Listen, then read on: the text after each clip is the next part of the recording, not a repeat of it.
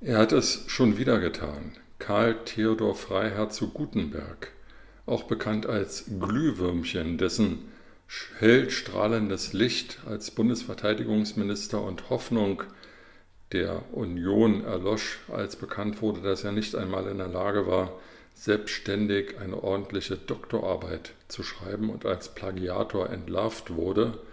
Er, der nun eine Consulting-Firma im Osten der USA sein eigen nennt, nimmt unheilvollen Einfluss auf die Politik in Berlin. Zunächst hatte er das Mandat Augustus Intelligence, bekannt durch die Umtriebe des Philipp Amthor, zu vertreten. Nun wird auch bekannt, dass er bei Bundeskanzlerin Angela Merkel für die Firma Wirecard warb. Wirecard hatte zu diesem Zeitpunkt das Bestreben, in China Fuß zu fassen und Gutenberg wollte Angela Merkel und damit die Bundesregierung dazu bewegen, für Wirecard in China ein gutes Wort einzulegen. Das ist dann wohl auch erfolgt, etwa ein Jahr bevor Wirecard nicht nur pleite ging, weil irgendwie Corona oder andere missliebige Marktgeschehnisse das Geschäftsmodell der Firma ad absurdum führten. Nein, weil die Firma ganz offensichtlich betrogen hatte und Bilanzen gefälscht wurden. Die Frage, die sich mir stellt in dem Zusammenhang ist äh, erstens, warum trifft sich eine Bundeskanzlerin der Bundesrepublik Deutschland, eine Kabinettschefin, die mitten im Kampf äh, um Europa steht, die tagtäglich viele Termine hat und sicherlich äh, nicht unter äh, zu großer Freizeit zu klagen hat, mit einem ehemaligen Politiker, der noch nicht einmal verdienstvoll aus dem Amt geschieden ist. Warum nimmt sie den Auftragswunsch an für eine Firma, die schon damals nicht über den besten Leumund verfügte und eigentlich seit ihrem Bestehen nicht über den besten Leumund verfügte, bei einem so wichtigen Handelspartner wie der Volksrepublik China ein gutes Wort einzulegen.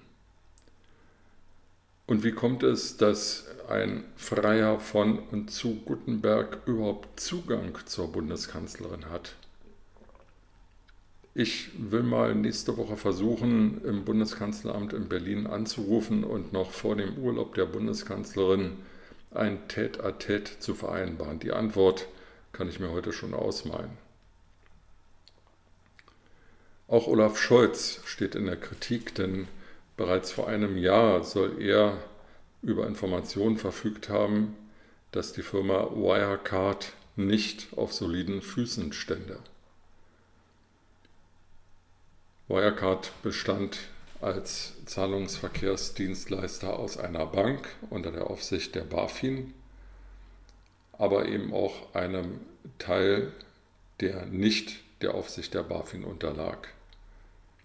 Dennoch hätte man ja mal genauer nachschauen können und prüfen, ob entweder die Bank oder die sonstige Gesellschaft Wirecard ähm, ganz sauber tickt. Man hätte mit den Wirtschaftsprüfern sprechen können, die schon damals nur unter Bauchschmerzen ihre Testate vergaben.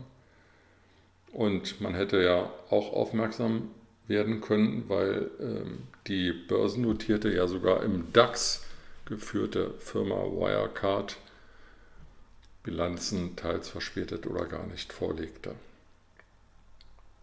Auch die Frage an die Börse stellt sich hier, wie kann ein DAX-Unternehmen es sich erlauben, Bilanzen nicht oder verspätet vorzulegen und trotzdem unkommentiert im DAX verbleiben.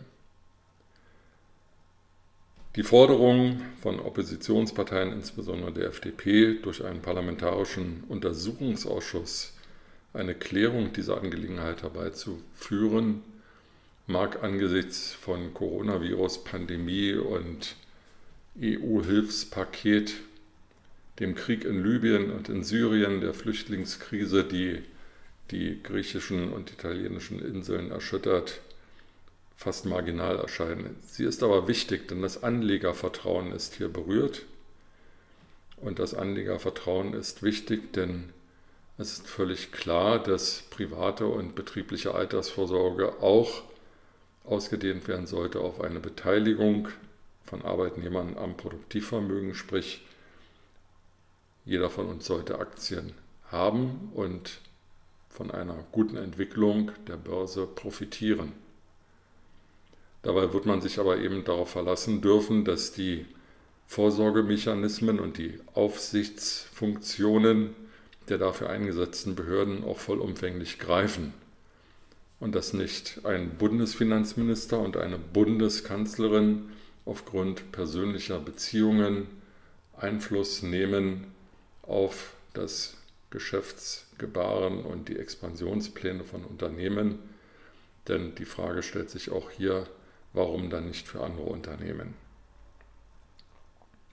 Also ein ganzer Katalog an Fragen, die beantwortet gehören.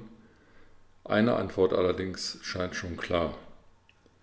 Karl Theodor von Gutenberg, der Plagiator, ist back und man sollte ihn meiden wie die Pest.